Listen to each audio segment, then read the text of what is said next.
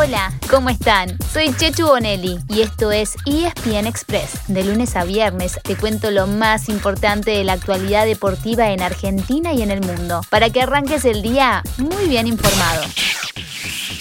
Acá estamos de regreso. ¿Ustedes?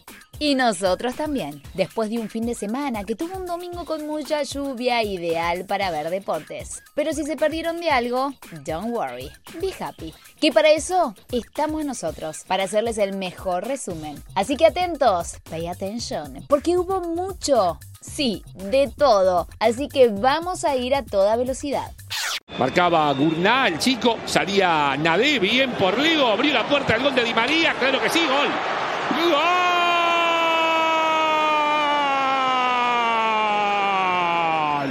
Paris Saint-Germain, una sociedad de buenos y viejos conocidos. De Messi para Di María le abrió la puerta, el gol lo dejó mano a mano con Etienne Green y Di María no falló. Empezamos nuestro repaso con una noticia que se repite cada fin de semana. Ganó el Paris Saint-Germain y sigue cómodo en la punta de Francia. Esta vez fue 3 a 1 al San Etienne con gol de Angelito Di María y tres asistencias de Lionel Messi.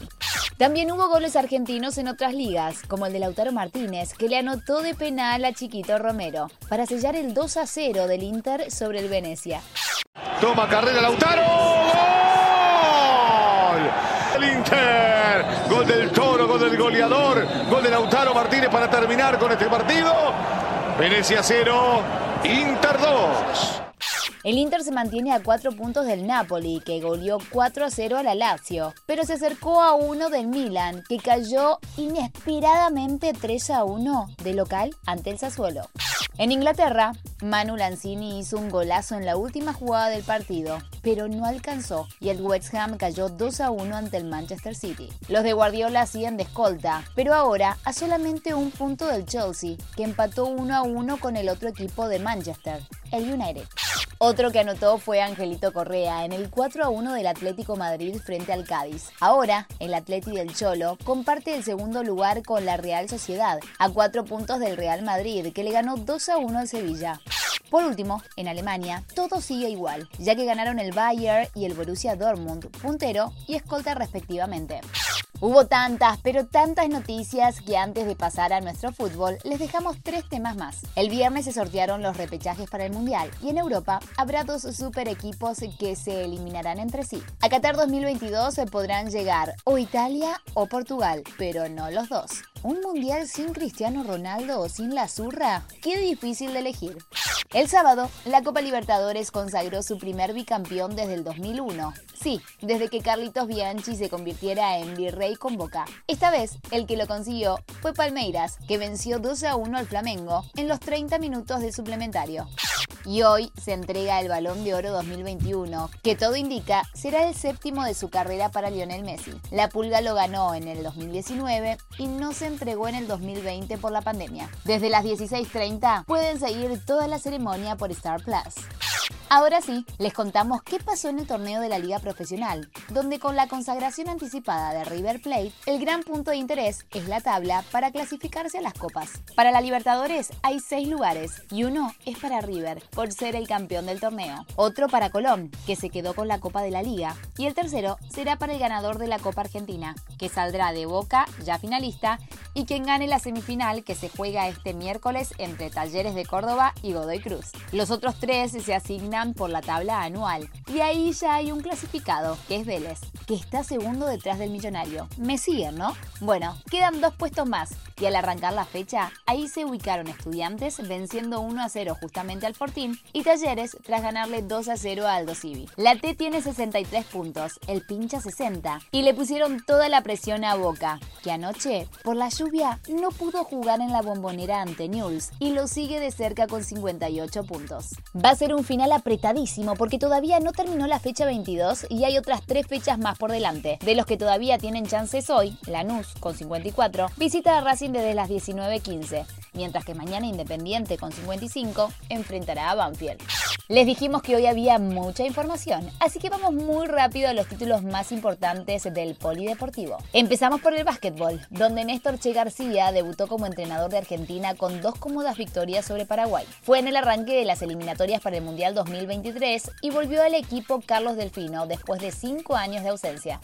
En el hockey sobre césped, los Leoncitos ganaron 4 a 3 a Pakistán y pasaron a cuartos de final del Mundial Junior, donde el miércoles enfrentarán a Países Bajos. Además, se completaron los cuartos de final del Metropolitano y así quedaron los cruces de semifinales. En damas, Geva versus San Fernando y River frente a Lomas. Y en caballeros, Sanfer con Banco Provincia y Mitre con Geva. En el rugby, Atlético del Rosario venció a La Plata en la final de la Primera A y volvió al top 12, que juega sus semis el fin de semana que viene, con Newman Cuba y Sikkim Du. Y en Dubai los Pumas 7 tuvieron un gran torneo y se llevaron la medalla de bronce, derrotando 19 a 12 a Fiji en el partido por el tercer puesto.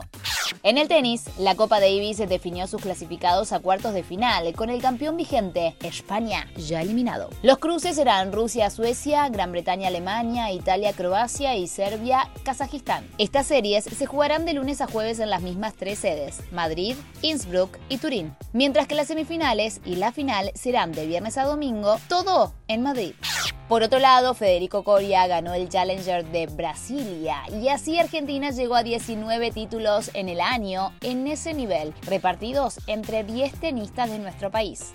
Dejamos para el final el polo, que viene con mucho suspenso, porque en el abierto argentino se jugó el partido más importante del torneo, el que estábamos acostumbrados a que fuera la final. Pero esta vez fue en la fase de grupos y la Dolfina llegaba necesitado de una victoria ante el Ercina. Ganó 16 a 14, pero llegó a tener 10 goles de ventaja y así sigue con chances de meterse en la final de este año. Necesitará vencer en la última fecha a la Irenita, pero también dependerá de un triunfo de Sí, acertaron. De Ercina sobre la Ensenada. El problema es que la Dolfina juega primero y si gana, dejará sin chances a la Ercina. El equipo de la Z, por el contrario, solamente podrá pasar a la final si primero pierden los de Adolfito Cambiaso y luego derrotan a la Ensenada, que tiene un camino directo al partido decisivo, ganarle a la Elercina. Los partidos de la zona B, en cambio, quedaron suspendidos por la lluvia del domingo y todavía no fueron reprogramados. Les dije que habían pasado muchas cosas. Llegamos al final como estamos llegando a fin de año. Agotados. Pero paren, porque el ánimo siempre está presente. Ya estamos a punto de entrar en diciembre. Se vienen las fiestas y las vacaciones. Momento ideal para renovar energías. Vamos por el último esfuerzo. A seguir para adelante. Siempre para adelante. Y así llegamos al final de nuestro episodio de hoy. Soy Chechu Bonelli y de lunes a viernes te traigo las noticias deportivas más relevantes para que arranques el día muy bien informado. Te espero en el próximo ESPN Express. Y no te olvides, dale clic al botón de seguir para recibir una notificación cada vez que haya un nuevo episodio disponible. No te vas a arrepentir.